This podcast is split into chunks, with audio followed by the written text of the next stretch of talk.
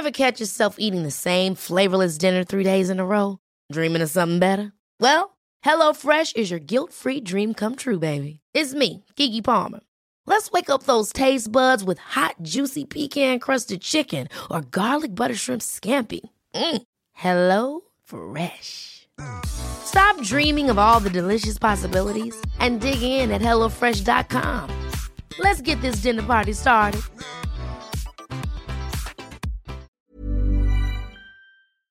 Bonjour, aujourd'hui dans la santé expliquée à ma fille, je répondrai aux questions de Sacha sur la fièvre et nous vous dirons à quel moment il faut s'en préoccuper. Puis avec le docteur Jean-Michel Cohen, nutritionniste, nous vous parlerons de ces médicaments dont l'usage est détourné pour la perte de poids.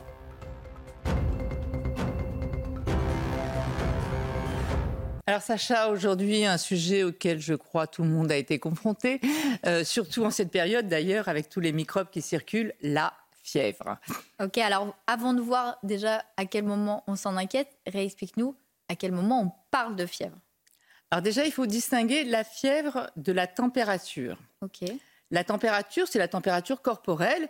Et tu le sais, nous sommes tous des homéothermes, c'est-à-dire que notre température corporelle doit rester en, eh, oui, en permanence aux environs de 37.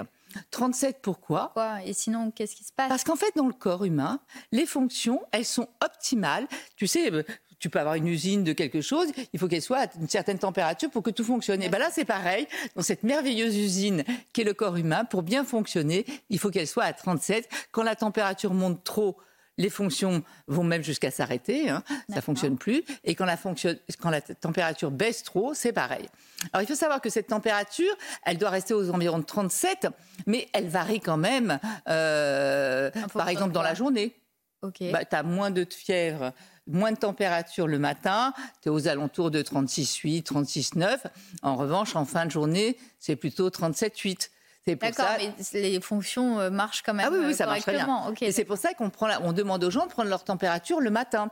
Ça varie aussi en fonction de la température extérieure. Si tu es couverte, si tu es sous 12 euh, d'UV, effectivement, ça va monter en température. Ça va varier aussi en fonction des efforts. On sait que quand on pratique une activité physique, la température corporelle monte. On a quand même euh, pris la température de certains marathoniens, ça peut monter jusqu'à 39,5, 40 hein, après un marathon. Euh, après, ça varie aussi en fonction de, par exemple, chez la femme en fonction de sa période de son ovulation. Les premiers ah, jours. dans le cycle, elle oui, dans le cycle, ça varie. Donc les premiers jours, elle est moins élevée. À partir de l'ovulation, la température monte et elle reste plus élevée. C'était d'ailleurs une méthode qui était utilisée il y a quelques années, une méthode contraceptive on mesurait, les femmes mesuraient leur température pour savoir si elles étaient euh, fécondables ou pas. Mais il y a eu un peu trop de bébés euh, méthode, méthode ah température, ça n'a pas trop marché. Donc on a arrêté. Donc ça, c'est vraiment la température du corps. Et ça n'a pas grand-chose à voir avec la maladie, la fièvre euh, telle qu'on en parle. Alors la fièvre, c'est pas une maladie. Hein. La fièvre, c'est un symptôme. C'est pas, pas un changement de température du corps naturel. Voilà, il faut bien comprendre ça. C'est important ce que tu viens de dire. La fièvre n'est pas une maladie. Aujourd'hui, on va parler de la fièvre, fièvre, euh, sans qu'il y ait d'autres signes associés. La, la fièvre quand on est malade. non, la fièvre en tant que signal d'alerte qu'il se passe quelque chose dans le corps. Parce que ça aussi, on voit tous la fièvre un peu comme un truc, un ennemi, quelque chose à redouter. C'est pas très agréable. Oui, c'est vrai. Mais en fait, la fièvre est un signal d'alarme, c'est-à-dire qu'elle te dit que tu es peut-être malade. Elle est aussi euh, un moyen de défense. En fait, c'est une alliée, c'est une amie, tant qu'elle fonctionne bien. Alors, on parle de fièvre à partir, allez, on va dire à partir de 38. Hein. Alors, comment le fait d'avoir une température qui augmente, puisque tu nous as dit que tout à l'heure, ça, c'était vital au, tout le fonctionnement du corps que ce soit à 37, comment ça peut être une alliée? C'est une alliée parce qu'en fait, quand il y a un corps étranger qui va pénétrer dans l'organisme, que ce soit euh, euh bactéries, virus, ah champignons, etc., c'est un moyen de défense. Prenons un exemple. Les virus adorent le froid.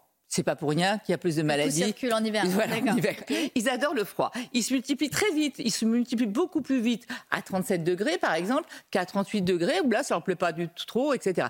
Donc, en fait, la température, elle monte dans le corps pour que les virus ne se multiplient pas, pour arriver à nous débarrasser des ah, virus. Donc, la fièvre, c'est pour nous défendre un moyen contre de défense. les virus. Voilà. Mais euh, pas seulement. En fait, la fièvre, elle augmente aussi, la température, elle augmente aussi parce qu'en fait, il va y avoir une vasodilatation, c'est-à-dire que les vaisseaux vont s'ouvrir pour qu'il y ait beaucoup de globules blancs de notre armée de défense qui viennent pour nous débarrasser de l'intrus. Donc c'est aussi une des raisons pour laquelle la température monte quand il y a une infection, quelqu'un qui essaye de pénétrer dans notre organisme. Comme ça, les globules blancs vont arriver. Il y a notamment des macrophages, les fameux Pac-Man qui viennent pour manger macro, ça veut dire gros, et phage, ça veut dire manger, qui viennent manger les microbes. Il y a aussi la fabrication des lymphocytes, des anticorps, tout ça pour nous débarrasser. Et d'ailleurs, la plupart du temps, ça marche. Hein. Mais c'est ce que je, c'est ce que je comprends pas. Si ça nous aide à nous débarrasser de virus, alors ça voudrait dire qu'il faut pas la faire baisser. Enfin, il faut pas la traiter. Il faut pas, il faut la laisser euh, agir. Alors, tant qu'elle est bien supportée ah, à 38, 38,5, il faut effectivement, d'ailleurs, il y a certaines personnes qui recommandent de ne surtout pas faire baisser la température corporelle. Il y a des personnes qui vous expliquent, qui vous disent non, ne la faites pas bah baisser parce que c'est un moyen de défense. Et non seulement c'est un moyen de défense, mais aussi si vous, vous avez, si vous avez l'impression, enfin si vous n'avez plus de température puisque vous la faites baisser avec des médicaments, vous allez aller travailler. plus malade. Voilà, vaquer à vos occupations, rencontrer du monde et peut-être être encore porteur euh, du virus et transmettre. Donc voilà, effectivement. D'accord. Et tu nous parles de 38, 37 degrés. Donc pour ça, il faut prendre sa température. Alors, c'est quoi le moyen le plus efficace? Parce qu'il y en a maintenant, il y en a, des millions. Alors, quel est le moyen le plus efficace pour connaître sa vraie température, savoir si on est vraiment malade Alors, si on n'a rien sous la main, on peut déjà, tout simplement, en regardant la personne, si vous avez un enfant, vous vous demandez s'il a de la température ou non. Euh, comme il y a une vasodilatation, c'est-à-dire comme les vaisseaux s'ouvrent, on va être rouge quand les vaisseaux s'ouvrent, tu sais, il y a plus de sang qui arrive, donc déjà tu regardes ça. Oui, mais tu ne connais pas le degré de, fièvre. de toute façon, on ne connaîtra jamais degré, degré comme ça avec euh, sans, thermomètre. Mais après, on peut prendre la main. Alors surtout pas l'intérieur de la main où la peau est moins sensible, mais le dessus de la main. Et avec le dessus de la main, vous allez toucher le front mhm. ou aussi la région du cou. Parce qu'en fait, à ce niveau-là, il y a des gros vaisseaux, notamment les carotides, qui passent et qui sont vraiment le reflet de la température interne. Donc c'est bien. Tout le monde a l'habitude de toucher le front, comme ça. mais oui, comme ça, surtout pas. On fait comme ça et on touche au niveau du cou. Et donc euh, pareil, ça, ça nous dit si on est chaud ou pas. Mais ça Après, on peut prendre le pouls aussi. Tu sais, pouls, ça nous donne notre température. Le pouls, c'est la fréquence cardiaque. Et en fait, quand tu as de la température, le, cœur s'accélère aussi pour apporter plus de sang un petit peu partout. Donc en fait, alors ça marche pas pour les enfants, hein, parce que les enfants, ils ont déjà un pouls plus élevé que le nôtre. Mais à partir de, pour un adolescent, euh, là c'est bon. On sait que la, euh, le pouls moyen, c'est à peu près 80 par minute. À peu près. Bon, après, on a tous des différences. Hein. mais si on sait qu'on est d'habitude à 80, on sait qu'une augmentation de 10 battements par minute, donc pour prendre le pouls, on se met là, au niveau de cette artère, tu vois, au pli du poignet. Mhm. Tu prends deux doigts comme ça, pas le pouce, hein, l'index et le majeur, et tu vas compter le nombre de pulsations pendant une minute. Ok. Voilà. Normalement, c'est 80. Si, tu, si ça augmente. on est à 90. 90, ça veut dire que ça aura augmenté d'un degré. Si tu es à 100, ça veut dire que ça aura augmenté de 2 degrés. On estime qu'on a une augmentation de 10 battements par degré de température. Voilà. Donc ça, c'est sans rien. Et sinon, les thermomètres Thermomètre. Alors, thermomètre, le plus précis, le plus fiable, c'est la température, la prise rectale. ça, c'est plus précis, plus fiable. Parce que c'est le reflet de la température interne de ce qui se ah passe vraiment à l'intérieur du corps. Après, il y a euh, auriculaire, frontal. De toute façon, après, c'est vrai que pour le frontal ou les aisselles, il faut rajouter quelques degrés, quelques dixièmes de degrés, mais on s'en fout. Ce qui compte, c'est de savoir s'il y a de la fièvre ou pas de la fièvre. Voilà. Et une fois qu'on a pris notre température, à partir de quel Est-ce qu'il y a un degré à partir duquel on s'inquiète ou c'est pas comme ça qu'on détermine le niveau d'inquiétude face à la fièvre? Alors, on va s'inquiéter quand elle est mal supportée, la température. Mal supportée, ça veut dire que le mécanisme. Ça veut dire que ça dépend des gens aussi. D'abord, ça dépend des gens. On n'est pas tous égaux euh, pour la fièvre. Il y en a à, 39, euh, ils, vont très bien, ils sont impeccables. Il y en a à 38, ils sont au fond du lit. Voilà. Il y en a qui supportent bien, d'autres qui supportent pas bien. Mais après, euh, quand le système est dépassé, quand le système de défense est dépassé, mhm. le thermostat, là-haut, c'est l'hypothalamus, il est complètement déréglé, il n'arrive plus à gérer. Et donc là, on va avoir des signes assez bizarres.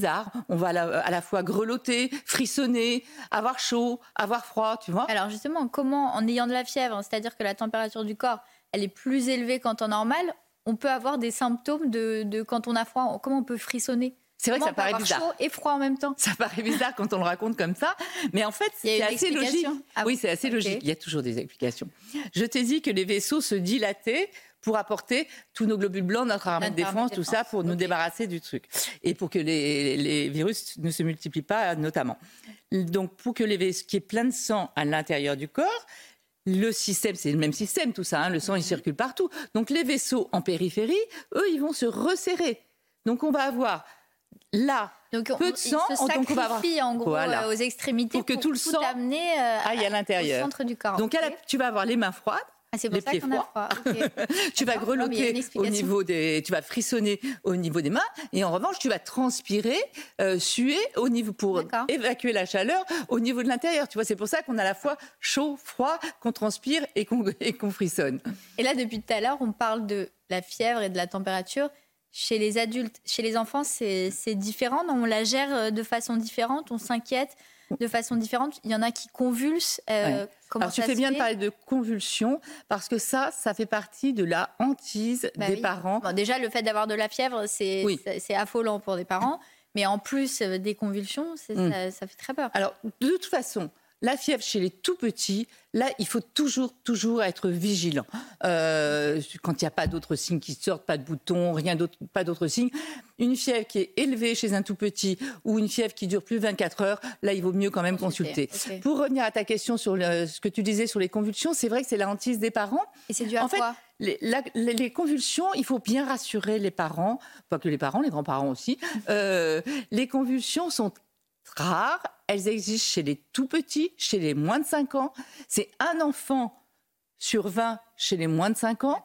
C'est impressionnant. Pendant une minute, il va être agité de convulsions, il va avoir les yeux qui Bah se oui, un peu. Ça dure une à deux minutes. C'est le système neurologique, mais c'est une fièvre qui monte trop vite qui provoque les, les convulsions. Et surtout, une- un petit conseil, demandez, un petit conseil, vous demandez quand même dans la famille s'il y a eu des convulsions petits, parce que c'est souvent génétique. Aux parents et voilà, aux- si le père ou la mère a fait des convulsions petits, on est plus à risque d'en de faire. Voilà. D'accord. Et du coup, quand c'est mal supporté ou que c'est euh, chez un petit enfant et qu'on on doit faire baisser la fièvre, comment on fait? Est-ce qu'il y a des, des moyens qu'on peut mettre en place déjà pour la faire baisser euh, de façon Oui. naturelle? Et ensuite, qu'est-ce qu'on donne comme médicament pour faire baisser la fièvre? Alors déjà, pour la faire baisser, euh, on va dévêtir les enfants, contrairement à ce que disaient nos grands-mères, qu'il fallait se Eh mettre oui. sous 12 édredons et tout. Non, Non. non, non, il faut se dévêtir pour que la Même chaleur... si on a froid il faut Oui, il se- faut quand même se dévêtir. Je sais que c'est pas facile. voilà, pas trop se couvrir. Il faut boire énormément. C'est important quand on a de la fièvre de s'hydrater parce qu'on se rend pas compte, mais on perd de l'eau, même si on n'a pas l'impression de trop transpirer, on perd beaucoup d'eau. Alors ça aussi. Je, je- le dis en toute humilité parce que je l'ai conseillé à mes patients il y a longtemps. On disait euh, aux enfants qu'on mettait, il Prendre fallait des mettre froids pour faire baisser Voilà. la température, Voilà. ce qui paraît logique. eh ben non, Non, il faut pas le faire. C'est très inconfortable pour les enfants. Donc déjà qu'ils sont malades, qu'ils ont de la fièvre, si en plus vous les mettez dans un bain froid, donc non. On peut, ce qu'on peut faire, c'est baisser, si on peut, si on a quelque chose d'individuel, baisser le chauffage pour qu'il fasse pas trop chaud dans la chambre, et puis prendre du paracétamol. Alors ça aussi, c'est important, parce qu'avant, on donnait plusieurs médicaments contre la fièvre. Là, je rappelle qu'on parle de température sans qu'il y ait de signes associés. Hein. Oui, juste quand on a Voilà, que la avant fièvre. que le- les signes arrivent, évidemment, s'il y a des symptômes de gravité, une raide, des douleurs dans les reins, euh, des douleurs dans- de- ailleurs, évidemment qu'il faut consulter, qu'il Mm. faut appeler euh, un médecin tout de suite. Là, on parle avant qu'il y ait des, signes associés. Le médicament essentiel, c'est le para, indiqué, pardon, c'est le paracétamol. Parce que c'est le seul qui n'aura pas, s'il y a par exemple euh, un problème, euh, un autre problème infectieux, qui va pas interagir avec la maladie et risquer de, des effets secondaires. Le paracétamol, mais à une certaine dose, ça c'est important. Chez l'adulte, tu vas voir, c'est pas plus de 3 grammes par jour en trois prises. Pourquoi? Parce qu'en fait, sinon, c'est très toxique pour le foie. D'accord. Donc, pas plus de 3 grammes par jour. Et chez l'enfant, c'est 60 mg par kilo par jour maximum. Et là, c'est en quatre prises. Pourquoi en quatre prises? Parce que, comme je te l'ai dit tout à l'heure, les convulsions, elles viennent quand il y a une montée trop rapide, de la température. Donc là, comme ça, on n'attend pas qu'elle monte, on la prend comme ça. D'accord. Donc voilà. Ce qu'on peut dire sur la température, c'est qu'une température, surtout chez un tout petit ou chez une personne immunodéprimée ou chez une personne fragile, une température qui dure plus de 24 à 48 heures, là, il vaut mieux consulter. En revanche, quand elle est bien supportée et que tout va très bien et qu'elle ne dépasse pas 38, euh, éventuellement 38,5, là, ça peut être non seulement un signal d'alerte, mais aussi une amie, un moyen de se défendre. Docteur Jean-Michel Cohen, bienvenue. Je rappelle que vous êtes médecin, nutritionniste, et aujourd'hui un phénomène qui paraît assez inquiétant, enfin pour moi, euh, c'est ce mésusage, ce détournement de certains médicaments euh, pour perdre du poids. Je vous propose pour commencer de regarder quelques influenceuses qui utilisent ces médicaments et vous allez après euh, me commenter ce qu'elles font. Donc voilà, elles s'injectent des médicaments qui sont normalement réservées à des patients, des patients atteints de diabète. Elles en mettent, elles en mettent plusieurs doses. Alors commentez-moi et dites-moi. En fait, c'est un phénomène nouveau qui s'est passé. Vous savez qu'on est quand même, on a une épidémie de surpoids et d'obésité en France. Hein. Hmm. On a à peu près la moitié hein. du pays, oui, mais nous, on est concernés là. On a la moitié du pays en surpoids et on a 17% des gens qui sont en obésité. Ah oui. Et puis c'est un problème que les gens voudraient régler avec des médicaments miracles. Alors depuis quelque temps, sont apparus quelques médicaments qui semblent avoir un effet positif. La difficulté, c'est que ces jeunes filles... Ah oui, on est carrément... Euh, oui, donc, et, euh, pardonnez-moi, je, regarde là, les, hommes plus que les femmes? Eh oui, c'est assez surprenant. Les hommes sont plus en surpoids que les femmes, qui veulent plus souvent, elles, maigrir que les hommes. Et l'obésité, par contre, touche plus souvent les hommes que les femmes. C'est un phénomène de société. Non, parce que euh, les femmes ont toujours le désir de maigrir, même quand elles ont un IMC normal. Un indice de masse corporelle, c'est-à-dire le rapport du poids en kilos sur la taille au carré.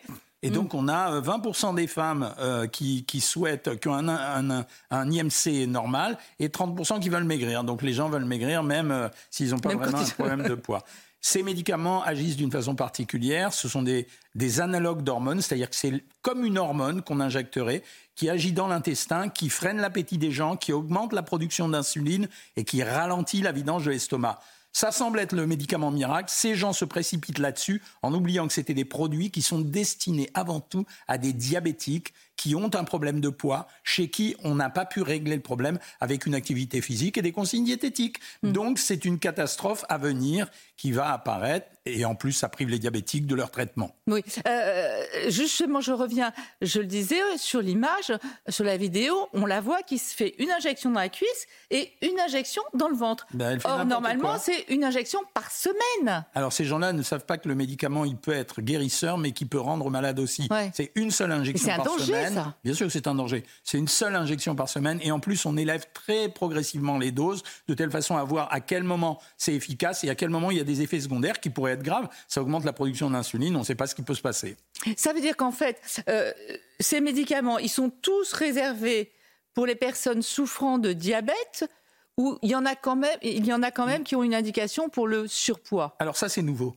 Ça veut dire qu'auparavant, on avait juste l'Ozempic. L'Ozempic était vraiment réservé au diabète de type, le, diabète normal, quoi, commun, sans insuline. De la maturité. Voilà. Hum.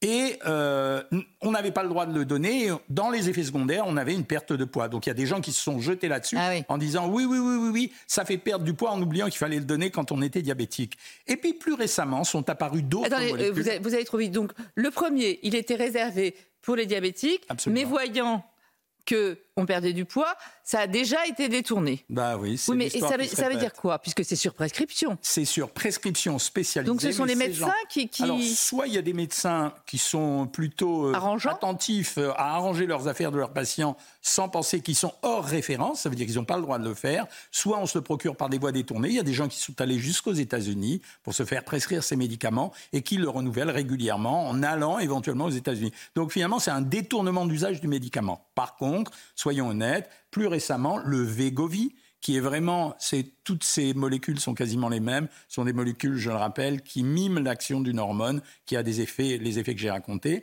Eh bien, le Vegovi a demandé l'autorisation exclusivement pour la perte de poids et l'a obtenue. Mais dans ce cas-là, pour en, France? Mais il l'a obtenu aux États-Unis et il est en train de l'obtenir en France. Il est arrivé en France et l'indication pour l'obésité, elle sera donnée dans très peu de temps. Sauf que on doit le donner si on a un indice de masse corporelle supérieur à 40, ça veut dire que vous avez une véritable obésité beaucoup plus que sévère si on a échoué dans les traitements diététiques et surtout si vous avez euh, également un facteur de, comorbidité, c'est-à-dire s'il y a vraiment une raison mm. d'aller très très vite pour faire maigrir les gens. Enfin, si déjà les autres qui n'étaient pas indiqués étaient déjà détournés, là on se doute bien que ça va être détourné aussi. Il y a des gens qui considèrent que c'est le médicament miracle. Moi je suis très réservé là-dessus pour deux raisons. La première raison, c'est un, on ne sait pas le devenir. On n'a que deux ans à peu près d'expérimentation sur l'homme. On ne sait pas ce qui va se passer sur des traitements longs sur des traitements longs. Deuxièmement, il faut bien l'arrêter un jour. Et le jour où vous allez l'arrêter, qu'est-ce qui va se passer? Est-ce qu'on va tarir la sécrétion d'insuline? Est-ce qu'on va reprendre les habitudes d'avant? Et finalement, ça n'aura servi à rien? Oui, mais alors justement, d'abord, est-ce qu'on va regrossir euh, Mais on regrossira, bien on regrossira. Euh, mais ce qui, je rebondis sur ce que vous venez de dire sur l'insuline. Puisque ça fait sécréter beaucoup d'insuline, est-ce qu'on ne va pas risquer de se retrouver avec un diabète alors qu'on n'en avait pas avant? C'est ce que nous ne savons pas aujourd'hui. C'est-à-dire une, maladie à, long terme. C'est ce que nous ne savons pas aujourd'hui. Et ce qui va se produire probablement, c'est que les gens n'arriveront pas à arrêter ce traitement qui, rappelons-le, est extrêmement coûteux. Euh, L'Ozempic va aller grosso modo la cure 200 à 300 euros par mois. Le Vegovi, c'est un peu plus cher, 500-600 euros. Et le Zepbond, qui est en train d'arriver, qui a eu l'autorisation aux États-Unis, qui l'aura en France, il vaut 1000 euros par mois. Ah oui, ça fait cher quand même. Bien euh. sûr, non remboursé par la sécurité sociale, bien entendu, hein, pour la plupart, sauf l'Ozempic. Donc, euh, donc voilà, ça va être problème à venir, probablement. Un, vous n'êtes pas sûr que vous conserverez le poids que vous avez perdu. Deuxièmement, on ne connaît pas les effets à long terme. Et troisièmement, il faudra bien arrêter un jour, ou alors ça vous coûtera jusqu'à la fin de vos jours. Je, je, fais je me fais volontairement l'avocat du diable.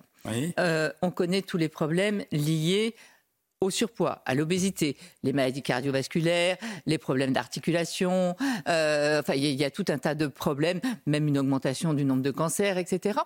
Euh, est-ce que finalement ce serait pas intéressant d'essayer tout de même, puisque ça marche réellement, vous avez dit, sur la perte de poids. on perd combien de kilos en combien de temps à peu près? Alors ça dépend du produit. Euh, par exemple, on arrive à perdre 10 kilos euh, en l'espace euh, d'une dizaine de semaines avec le Vegovi, et on perd sur plusieurs semaines, c'est-à-dire un an et demi, on a perdu du poids avec l'Ozempic qui semble moins bien marcher. C'est-à-dire c'est 15%. Parce qu'ils ne sont pas dosés pareil. Hein. Voilà, c'est pas mm. dosé pareil, 10% sur les 5 premiers mois avec le Vegovi.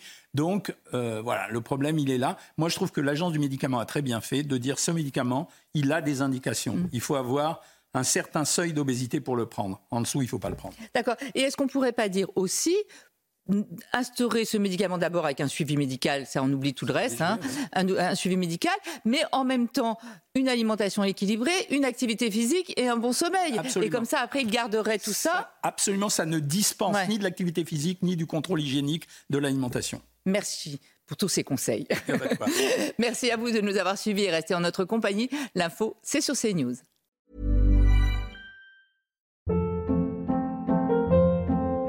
Hold up. What was that? Boring. No flavor. That was as bad as those leftovers you ate all week. Kiki Palmer here, and it's time to say hello to something fresh and guilt-free. Hello Fresh. Jazz up dinner with pecan-crusted chicken or garlic butter shrimp scampi. Now that's music to my mouth. Hello Fresh. Let's get this dinner party started. Discover all the delicious possibilities at hellofresh.com.